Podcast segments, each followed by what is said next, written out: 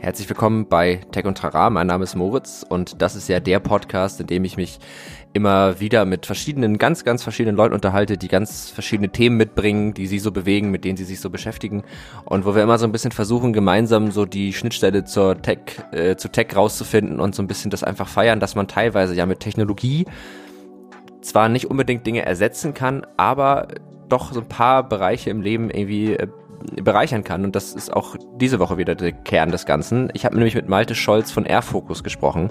Ähm, Malte Scholz ist einer der Mitgründer dieses Tools, mit dem man praktisch bei der Arbeit an Produkten oder Projekten eine Art Framework an die Hand bekommt, sehr gut priorisierte Roadmaps zu erstellen. Also man überlegt sich, was wollen wir tun, was für Assets wollen wir noch, was wollen wir noch machen. Und dann kann man eben Kriterien festlegen und dann kann man die schön durchpriorisieren und sich das dann Stück für Stück vornehmen. Und das Schöne ist, es ist für alle nachvollziehbar. Und das, ähm, das ich fand das Tool ganz toll, ich habe mir das angeguckt und mit Malte habe ich eben mich so ein bisschen über diese Themen Priorisierung, Airfocus an sich, aber auch so ein bisschen das Thema ob so eine Bauchentscheidung denn wirklich immer schlecht ist oder ob man nicht auch manchmal Dinge auch einfach aus dem Bauch entscheiden sollte unterhalten und es hat mir sehr viel Spaß gemacht. Und ich wünsche euch jetzt ganz viel Spaß bei der Folge. Wir hören uns jetzt gleich nach dem Intro wieder.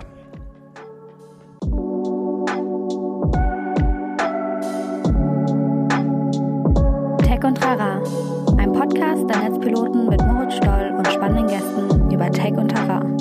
Herzlich willkommen zu Tech und Trara. Heute bin wie immer ich dabei, Moritz Stoll, und bei mir ist heute Malte Scholz von Airfocus. Moin Malte erstmal, genau. Hi Moritz, grüß dich. Vielen Dank, dass, äh, dass ich äh, eingeladen wurde.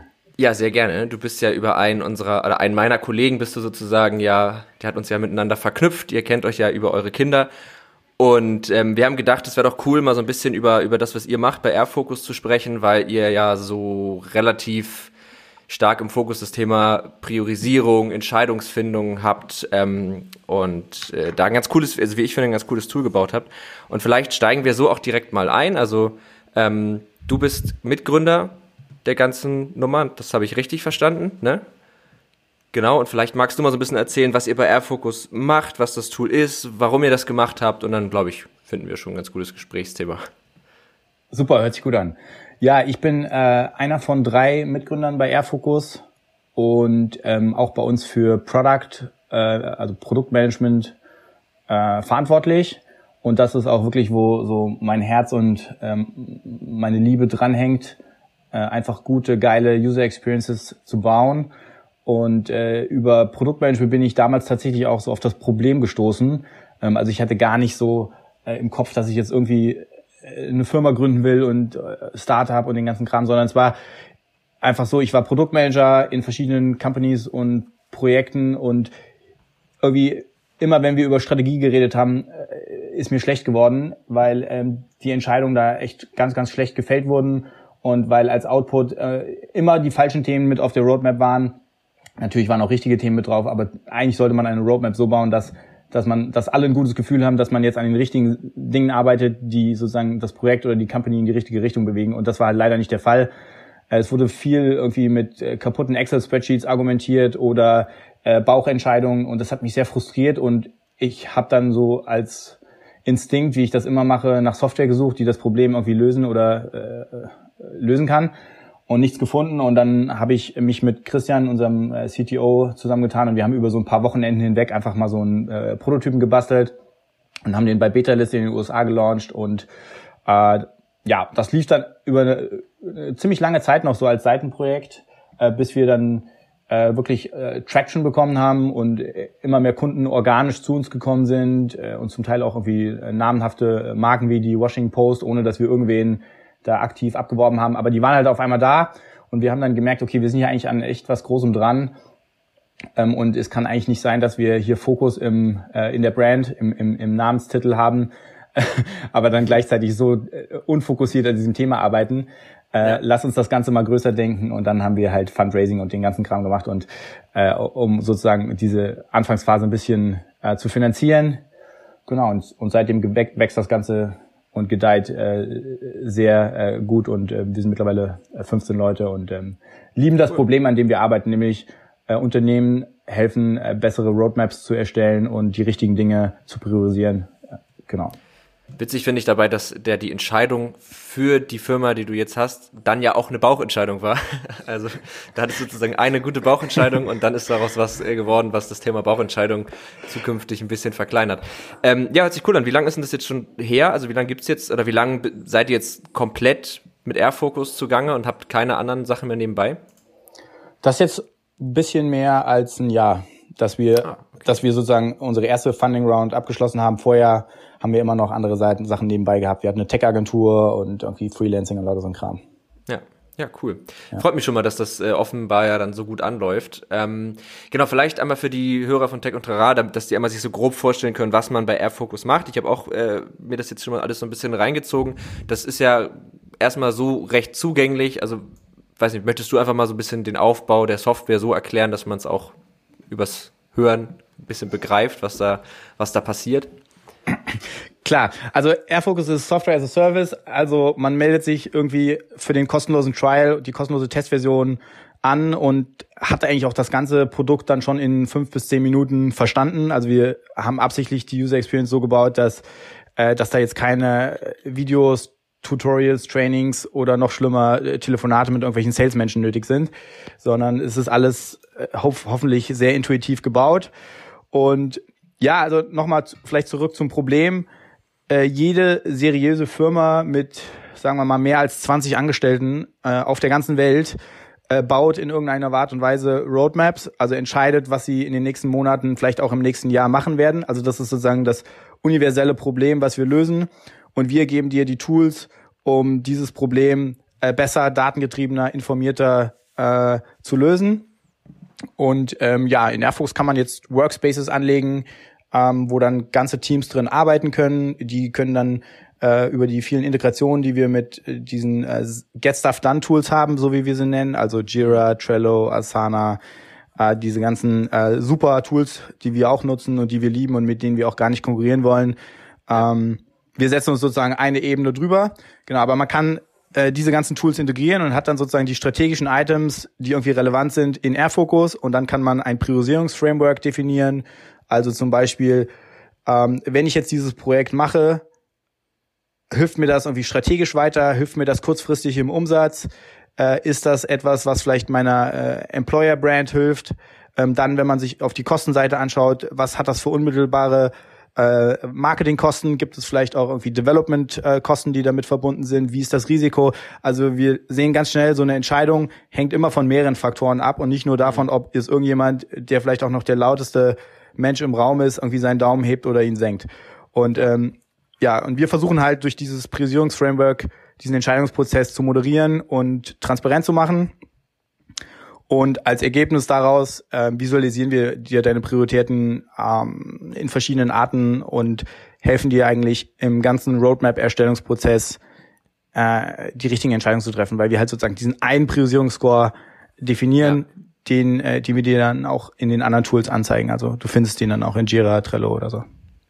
Ja, genau. Konkret war das ja so, du legst dann praktisch wirklich ein Item an, klickst auf neues Item und dann hast du eben so, kannst du ja so verschiedene Faktoren, sag ich mal, die die Entscheidung beeinflussen können, eben wirklich festlegen. Also zum Beispiel erwartbarer Umsatz oder eben das Risiko und dann kannst du das in verschiedenen Skalen priorisieren oder eben halt in Geld äh, ausdrücken.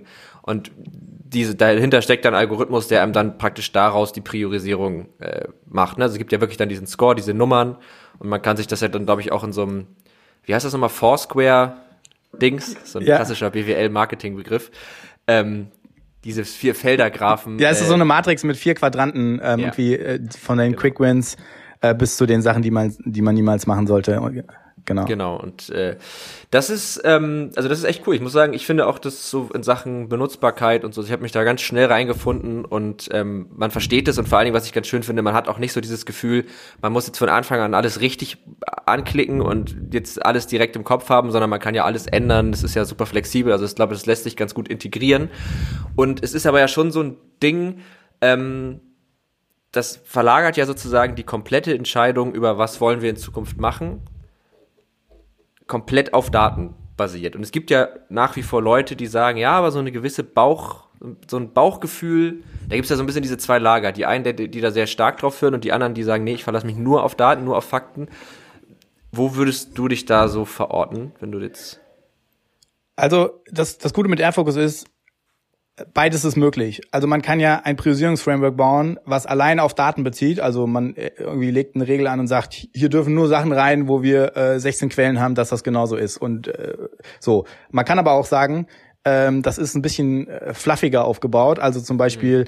ähm, die Entscheidung, ist das jetzt strategisch relevant, äh, klein, mittel oder groß? Das ist ja am Ende des Tages auch nur ein Bauchgefühl, aber du hast zumindest ein bisschen mehr, äh, ein bisschen das mal quantifiziert so. Also ja. ähm, unterm Strich ist dieser Fokus-Score natürlich nicht perfekt hinten, der rauskommt, ähm, aber er kommt näher an einen, einen, einen, an einen perfekten Wert ran.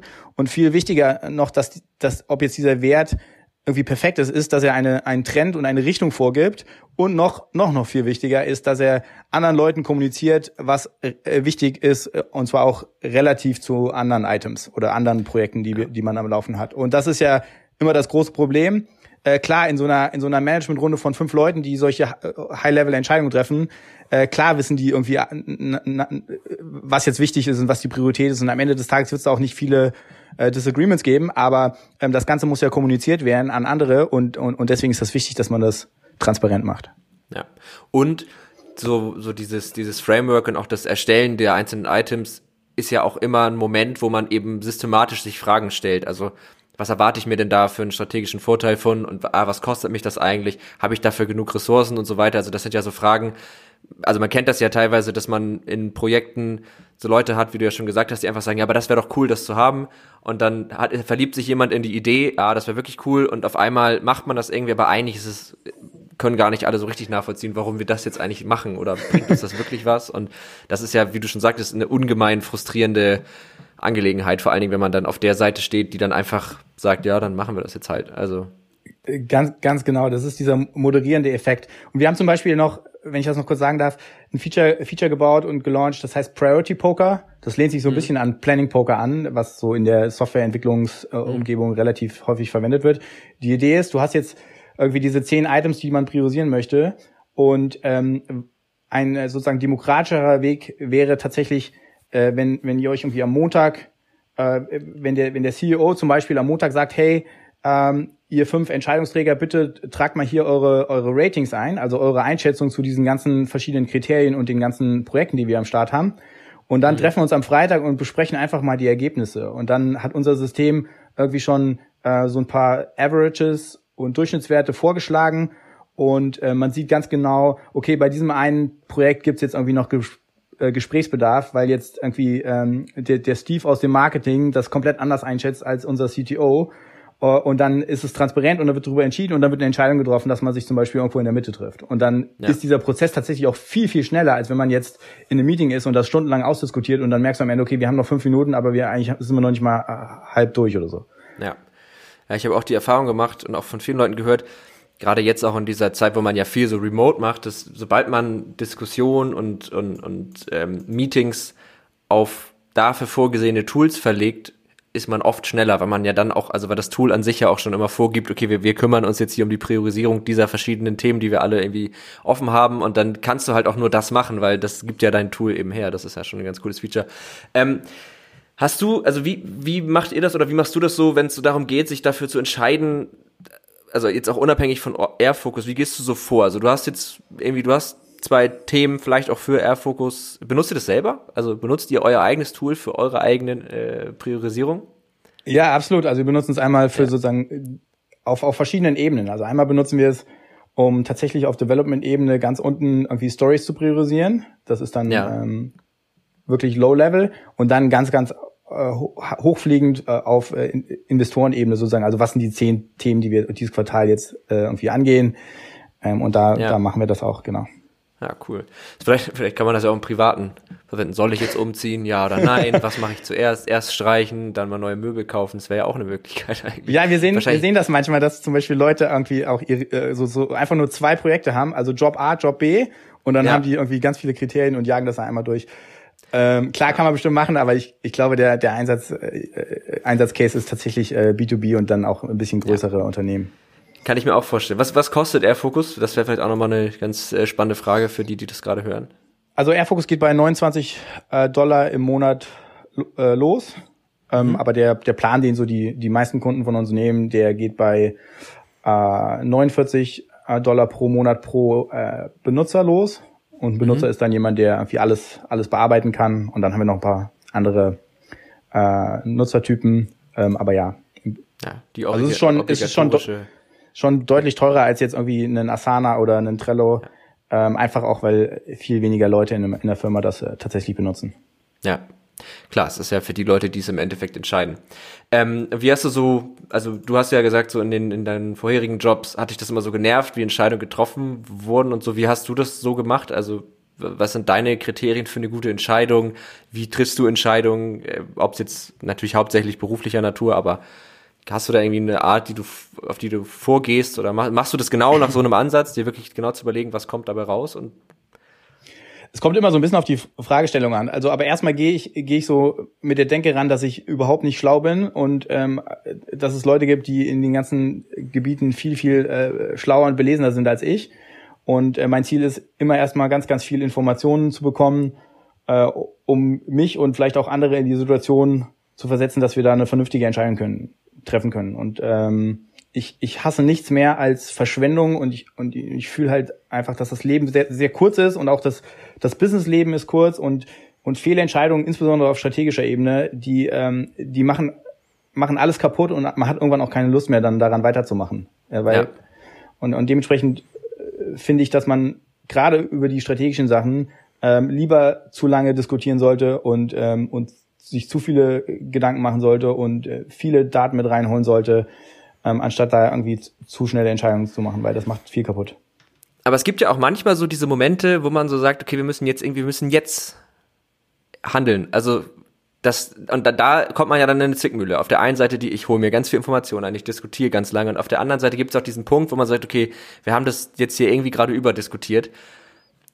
Den Punkt gibt's äh, definitiv und ich, äh, ich will ja gar nicht sagen, dass man nicht auch äh, irgendwie schlanke Ex äh, Experimente machen sollen, aber das ist halt manchmal nicht, manchmal nicht möglich. Manchmal gibt es Entscheidungen, ja. die sind auch nicht äh, umkehrbar. Ähm, und da will man im Zweifelsfall lieber Gedanken machen. Aber wir launchen auch in einer Tour irgendwelche Sachen, die wir dann zwei Wochen später wieder zurücknehmen. Ja. Ähm, also ich bin überhaupt nicht äh, gegen diese ganze agile Denke und ähm, man muss es halt einfach äh, zur richtigen Zeit anwenden. Ja, ich, also ich verstehe das schon. Es geht ja nicht darum, jetzt auch die, jede kleine Entscheidung immer durchzudeklinieren bis ins Letzte, sondern eben gerade strategische Entscheidungen und was, was nehmen wir uns vor für dieses Jahr, dass man so eine Roadmap erstellt. Das sind ja schon, sag ich mal, Entscheidungen in einem etwas äh, größeren Rahmen. Aber ich kann mir schon vorstellen, dass du vermutlich dann auch so ein bisschen die Erfahrung gemacht haben wirst in deinem bisherigen äh, Berufsleben, dass auch das nicht immer auf Anklang stößt, oder? Also ich kann mir, also ich kenne das selber, wenn ich, wenn ich sage, ah, wollten wir da nicht nochmal und hm, ich weiß nicht, und dass man auch merkt, dass Leute dann manchmal denken, ja, Mann, ich mochte meine Idee, aber also das gibt doch bestimmt auch viel Konfliktpotenzial. Hast du da so ein, ist dir das mal, also gab es da mal auch Streits, so die du noch so im Kopf hast, die irgendwie fast schon Spaß gemacht haben auf eine gewisse Art? Äh, hundertprozentig. Und selbstverständlich ähm, heißt, sagt Airfocus ja auch nicht, dass man äh, immer das Item oder das Projekt machen soll, was den höchsten Score hat. Das, äh, das ist ja gar nicht so, sondern ähm, es ja. gibt ja auch immer andere, gute Argumente, warum man etwas mit einem wenigeren Score oder mit einem höheren Risiko zum Beispiel äh, trotzdem machen sollte. Und ähm, aber es ist dann zumindest transparent, äh, dass das irgendwie so ein Wackelkandidat oder oder ein Kandidat, der irgendwie so ein Moonshot, ja, also ja. Google, äh, die machen ja auch irgendwie ihre ganzen Moonshot Moonshot Projekte, äh, wo überhaupt keiner weiß, ob da überhaupt irgendwann mal eins von funktioniert. Äh, ja. Und die machen, die machen es trotzdem, weil, ähm, weil sie die einfach halt glauben. Einen Arsch vor Geld haben auch.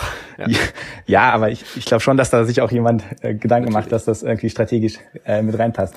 Ja, ich denke auch, das sind ja die Dinger, wenn davon mal eins steil geht, dann holt das ja schon zehn gefloppte wieder, wieder raus. Aber das, das kann natürlich auch nicht äh, jede, jede Firma sich erlauben. Aber dafür ist ja eben auch, das, also das sind ja Dinge, die ihr ja auch sozusagen in eurem Tool mit berücksichtigt. Ähm, es geht ja am Ende des Tages auch um Portfoliooptimierung, ne? Also man kennt das ja aus, mhm. aus irgendwie äh, Finanzoptimierung oder Finanzmathematik, ne? Man will immer äh, einen guten Mix haben aus irgendwie High-Risk-Dingern und dann so ein paar Immobilien und unten noch Staatsanleihen. Ähm, und genauso ist das ja bei äh, deiner Roadmap. Du willst da irgendwie die, die Sachen haben, die du machen musst, dann willst du irgendwie so ein paar äh, In-Between äh, Kandidaten haben und dann, wenn du es dir leisten kannst, nimmst du halt auch die Moonshots mit rein. Ja. Und ähm, ähm Ihr seid aber jetzt mit, mit Airfocus ihr seid ja jetzt aus der Beta-Phase sozusagen wirklich raus und ihr habt auch die erste Crowdfunding-Runde, meintest du, ihr habt ja auch schon abgeschlossen und so. Das heißt, das Ding ist jetzt auch an einem Stand, wo man sagen kann, das ist jetzt erstmal ein fertiges Produkt, ne? Also das heißt so, der gab's, gab's Crunch bei euch? Also hattet ihr echt so eine Phase, wo du nicht mehr geschlafen hast und wo ihr nur noch daran geackert habt oder ging das so ganz smooth? Ähm, also erstens, wir haben äh, kein Crowd, Crowdfunding gemacht, sondern wir haben also so, richtig äh, Venture Capital eingesammelt. Ja. Wir haben ja auch zwei Finanzierungsrunden gemacht, mehr als äh, zwei Millionen Euro. Ähm, ja. Aber ich glaube, dass ähm, ja, äh, ja, also wir sind schon, wir sind schon länger aus der aus der Beta raus. Ähm, aber äh, um ehrlich zu sein, äh, das Produkt ist ja nie fertig und wir arbeiten ja. jetzt zum Beispiel nochmal dran, die Plattform komplett umzustellen und zu erweitern und ähm, das wird das wird auch die nächsten Jahre noch weitergehen und dann ja, also wir sind da, wir sind da nie, nie, nie ganz fertig, aber klar, wir haben auch Phasen gehabt, wo wir äh, richtig, äh, richtig krass geackert haben, ähm, um irgendwie zum Beispiel ein gewisses Feature-Set für, für einen Product-Hunt-Launch oder so fertig zu haben. Also so, solche Phasen haben wir auf jeden Fall gemacht äh, und gehabt. Ähm, aber generell ist bei uns keiner irgendwie von der, der Überzeugung, dass man äh, zwangsläufig jeden Tag 16 Stunden äh, arbeiten muss, um, äh, um erfolgreich zu sein, sondern es geht auch hier wieder darum, äh, get the right stuff done und dann äh, nicht irgendwie nur massiv ackern. So, das bringt ja, ja. auch nichts. Das finde ich auch eine ganz schlimme Denke, irgendwie dieses, ich muss jeden Tag bis zwei Uhr nachts da irgendwie am, am, am Arbeiten sein und dann aber irgendwie die Hälfte der Zeit ist irgendwie verschwendet, wenn man dann ja auch, also oftmals ist man ja auch nach zwölf Uhr jetzt nicht mehr so richtig produktiv. Also da kommen dann nicht immer die allerbesten Sachen bei rum und deswegen finde ich auch, richtig. man sollte da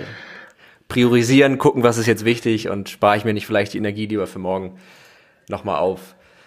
Ähm, genau, aber das hört sich tatsächlich so an, als wäre das auch für, für die Hörer dieses Podcasts ein durchaus spannendes Tool, vor allen Dingen für die, die eh halt eben auch so, sag ich mal, so in, in der Position sind, sich so ein bisschen zu überlegen, was machen wir jetzt als nächstes, was ist vielleicht für uns strategisch das Klugste, äh, das Klügste. Und ähm, ich überlege gerade, haben wir, haben wir zu Airfocus irgendwas Wichtiges nicht gesagt? Also haben wir irgendeinen wichtigen Aspekt eures tollen Tools nicht erwähnt? Oder du bist ja Nö, also, also es gibt das, ähm, ich könnte jetzt hier stundenlang, stundenlang weitererzählen. Ich äh, will aber eigentlich auch nur die Sachen beantworten, die so relevant für eure, für eure Nutzer, Nutzerschaft sind oder Hörerschaft.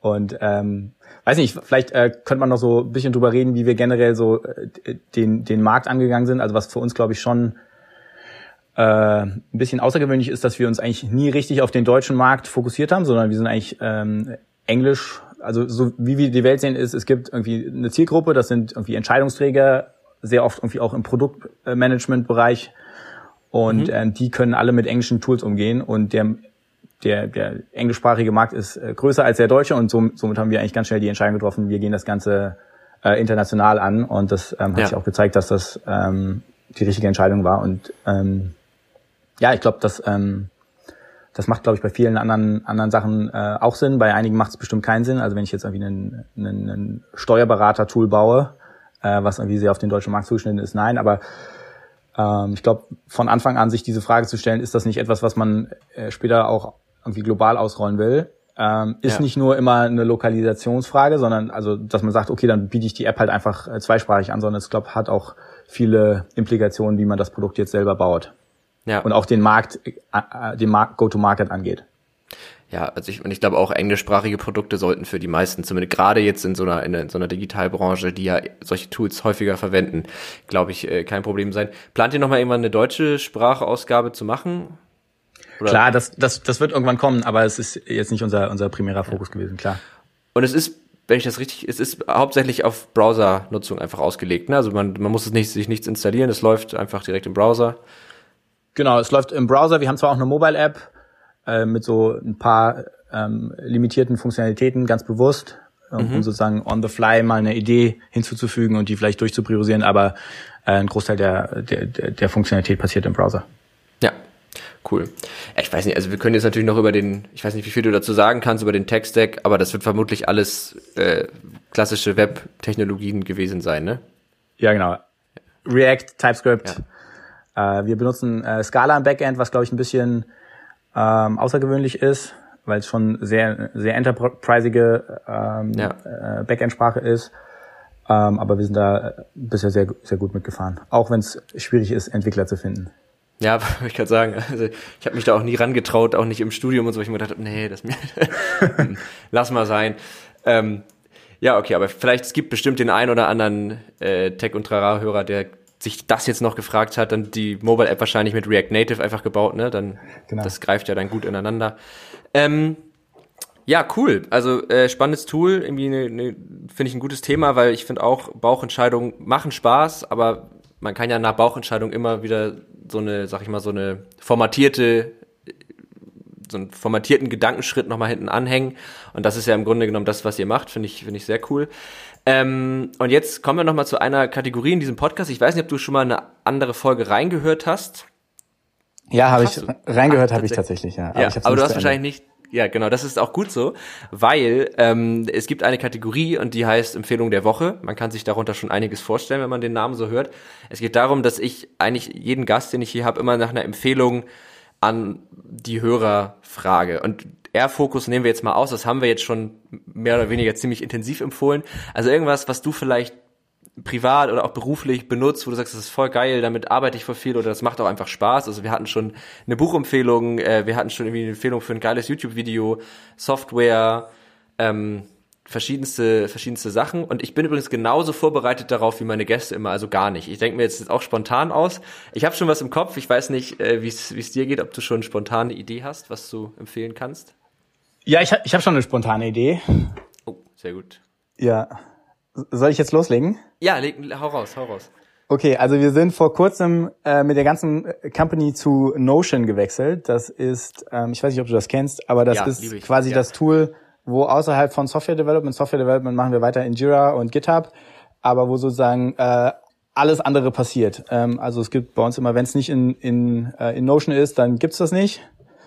Und ähm, ja, Notion ist einfach so, ein, so eine Mischung aus äh, Projektmanagement-Tool, Wiki, ähm, aber im Prinzip kann man alles machen. Bei Notion, und das ist das Elegante an dieser Lösung, gibt's einfach Pages und auf einer Page kann äh, einfach alles sein. Eine Page kann ein Kanban-Board sein, eine Page kann ein Kalender sein, eine Page kann eine Liste an Bildern sein, eine, eine Checkliste und äh, es ist einfach unfassbar flexibel und, ähm, und, und, und jedes Element, was man da einfügt, äh, auf dem kannst du sozusagen elementbasiert kommentieren. Ähm, also es macht die Zusammenarbeit im Team ähm, einfach zehnfach einfacher als, als, also da ist selbst das, was, was wir, glaube ich, alle noch sehr viel benutzt haben, jetzt Google, Google Doc, was für manche auch schon modern sein mag, ähm, das, das verliert dann halt auch jetzt schon massiv gegen einen, gegen einen Notion, was irgendwie noch so viel mehr kann. Finde ich auch. Also ich habe es auch super viel benutzt und ich, was ich halt schon einfach so genial fand, dass du Pages mit Pages drauf machen kannst, ja. weil dann kannst du halt automatisch Hierarchien machen, dann ja. Äh, Zwischenüberschriften und zum Beispiel, ich schreibe ja beruflich auch einfach viel Texte, kann man in Notion mega gut machen. Es hat ja auch einen eingebauten Markdown-Editor, so du hast sofort die richtige Hierarchie, du kannst es sofort ja. in WordPress oder so rüber kopieren. Also ja. Und dann haben die solche, solche krassen Features wie Linked Database, also es wird jetzt sehr nerdig, aber du kannst zum Beispiel, ähm, wenn du in einer, auf einer Page eine Tabelle anlegst und alles ist ja irgendwie immer äh, eine Datenbank, ähm, mhm. kannst du sozusagen auf anderen Seiten auf diese verlinken und dann schreiben alle sozusagen in diese in diese äh, Source Database. Das ist wahnsinnig geil. So haben wir uns zum Beispiel unser Taskmanagement ähm, äh, ja. aufgebaut, nämlich alle schreiben in die gleiche Task Database. Das ja. ist richtig gut. Ja, das ist echt mega cool. Also ich finde auch Notion ist ein richtig cooles Tool. Das ist, gehört halt auch so ein bisschen in die Riege dieser Tools, die so die es halt auch auf, auf, auf allen Plattformen gibt. Also es gibt es für einen Browser, es gibt eine, eine Desktop-App, die aber ja auch wieder mit Browser-Technologien gemacht ist und dadurch ist es vom Look and Feel her eigentlich genau dasselbe. Es gibt es äh, für Android, iOS und es macht halt, ich finde auch, es macht mega Bock, ähm, Notion und es gibt einen Dark, äh, Dark Theme, Dark Mode. Dark Mode. Ganz wichtig. Habt ja. ihr einen Dark Mode bei AirFocus? Nein, aber haben wir heute tatsächlich erst drüber gesprochen. Ähm, ja. wie, wie, wie gesagt, wir bauen gerade die Plattform um und das wird dann ganz einfach möglich sein. Ich kenne ein paar Leute, die jetzt sagen würden, das hätte eine ganz hohe Prio, so ein Dark Mode. sehe ich, sehe ich ein bisschen anders. ich, ich tatsächlich, ich habe eine Zeit lang war ich da auch richtig hinterher, alles immer, oh, dunkel, dunkel. Und mittlerweile nervt's mich auch fast ein bisschen, weil es ist halt überall. Gut, unsere komplette Seite ist sozusagen in einem Dark Mode. Ähm, ja. Aber äh, ich finde, äh, das ist, man kann es auch übertreiben, aber ich finde, fürs Schreiben finde ich schon ziemlich praktisch tatsächlich, muss ich sagen. Also fürs, fürs reine Schreiben. Ich, hab, ich bin noch nie äh, auf die dunkle Seite der, der Macht gewechselt. Ja, die macht halt mehr Spaß. ähm, genau, meine Empfehlung ist ein bisschen von anderer Natur, weil es ist mir gerade eingefallen, als du meintest, wenn man eine, eine Steuer-App macht. Und da habe ich gedacht, ach, guck mal, das äh, war nämlich gerade jetzt auch kürzlich Thema bei mir. Ähm, Taxfix, ich glaube, das ob man das, ich glaube, das wird man auch schon kennen, also ein paar werden das sicherlich kennen, ist halt eine, eine App, mit der man seine Steuererklärung machen kann und das ist halt super intuitiv, weil du einfach, du bekommst Fragen gestellt, die du verstehst, du antwortest auf diese Fragen und am Ende kannst du deine Steuern so machen und es ist halt nicht, was muss ich in Feld 13 auf in Anlage S eingeben und ohne irgendwas dabei zu verstehen. Also ich finde Taxfix mega gut und es ist halt einfach auch, eine, die ist hübsch gemacht und ich finde immer, wenn Apps hübsch sind und wenn die geil aussehen, das, das macht schon immer viel. Ja. Hast du deine Steuererklärung denn schon gemacht für dieses Jahr? Nee, ich habe bis jetzt erst die Einnahmenüberschussrechnung. Ich muss noch die, die äh, Einkommensteuererklärung muss ich noch machen, aber ich drücke mich noch ein bisschen davor. Du? Nee, ich hab's auch nicht, aber ich wollte es dieses Jahr tatsächlich auch zum ersten Mal in Taxfix machen. Ja, das Problem ist, ich, ähm, ich mache die noch rückwirkend noch für meine Studienzeit und da habe ich mhm. nur selbstständig gearbeitet. Mhm. Das heißt, ich muss, ähm, ich, ich, ich kann das nicht in Taxfix machen, sondern ich kann nur meine Einkommensteuererklärung darin machen und das ist halt super blöd, deswegen muss ich mich immer durch Elster durchkämpfen, aber ich weiß auch nicht, ich finde Steuern in Deutsch es sind also haben Sie ein Weingut? Nein, ich habe kein Weingut. Warum sollte ich das haben? Aber es ist irgendwie, es ist sehr skurril alles. ja. Aber als, äh, ich sag mal, als Unternehmer, wie du einer bist, geht das wahrscheinlich ganz gut von der Hand, oder nicht? Ja, also wir kümmern uns jetzt mit dem Unternehmen gar nicht um Steuern, dafür haben wir einen Steuerberater, aber. Ach so, wir äh, zahlen keine, das macht gar nichts. ja, wir zahlen tatsächlich auch keine Steuern. Nee, das ähm, ah, nicht. Okay. nein, nein. Das ist im amerikanischen Markt eine super Idee auf jeden Fall. Ähm, ja, cool. Nee, also Taxfix ähm, hatten wir und wir hatten Notion, beides äh, super coole Tools, wobei Notion ist äh, definitiv die geilere Empfehlung. Ich bin fast ein bisschen neidisch, dass mir das nicht eingefallen ist, weil äh, Mega App habe ich tatsächlich sogar in meiner in meiner Taskleiste unten an meinem PC. Haben wir, glaube ich, auf Netzpiloten auch irgendwie einen Artikel zu. Verlinke ich auch mal in den, in der, nicht Videobeschreibung, sondern in den Show Notes, sagt man ja im Podcast äh, Business. ähm, ja, hast du noch irgendwas? Möchtest du noch irgendwas, wa was loswerden zum Thema Entscheidung, zum Thema Produktivität, Arbeiten, was auch immer? Es ist ein Podcast, wir können ganz frei. Ja, nein, also ich bin einfach immer, immer sehr interessiert daran, wie, wie andere Menschen sozusagen diese Probleme, Priorisierung und Roadmapping lösen. Und wenn da irgendjemand irgendwelche Insights oder Feedback hat, äh, freue ich mich einfach immer sehr, wenn man mich, mich anschreibt, äh, LinkedIn zum Beispiel. Äh, und ähm, ja, und sonst ähm, kann ich nur äh, empfehlen, dass man sich den Trial mal anschaut ähm, und, ähm, und guckt, ob das die eigenen äh, Workflows und Prozesse vielleicht nicht irgendwie ein bisschen, bisschen besser macht und streamlined. Ja, Definitiv. Also genau, wie, wie lange geht der Trial? 15 oder 30 Tage? Äh, 14 Tage tatsächlich. 14 Tage, oh, da habe ich ja zweimal nicht Genau, getroffen. aber für eure Hörer verlängern wir den natürlich immer gerne auf 30. Genau, vielleicht wir kriegen wir können ja einen Code kriegen. Wenn ihr mit meinem Rabattcode bekommt ihr 15% und dann nochmal 80%. ja, das hört sich gut an. Ähm, ja, genau, also schreibt äh, Malte gern auf äh, LinkedIn einfach Malte Scholz, ne? Und ansonsten, wenn ihr irgendwie Fragen habt, könnt ihr natürlich auch uns jederzeit schreiben an techundtrara.netzpiloten.de oder äh, das wäre dann E-Mail-Verkehr natürlich oder ihr macht es auf Twitter unter Tech und Trara, auf Facebook, Instagram findet ihr uns unter Netzpiloten. Und ansonsten schaut gerne auch mal auf netzpiloten.de vorbei. Da werdet ihr immer wieder Artikel zu genau solchen Tools finden, weil wir sowas eigentlich immer ganz cool finden und da gerne uns mit auseinandersetzen. Ähm, ja, ich glaube, alles, was wir jetzt noch sagen würden, damit würden wir das Thema künstlich in die Länge ziehen. Und ich habe in der Schule gelernt, das soll man nicht machen. Das deswegen, das soll man nicht machen, genau. Ähm, deswegen, ja, vielen Dank, dass du da warst, dass du ein bisschen was über Airfocus erzählt hast. Guckt es euch auf jeden Fall an. Und dann hören wir uns bei Tech und Trara nächsten Montag und wir hören uns vermutlich ja auch nochmal.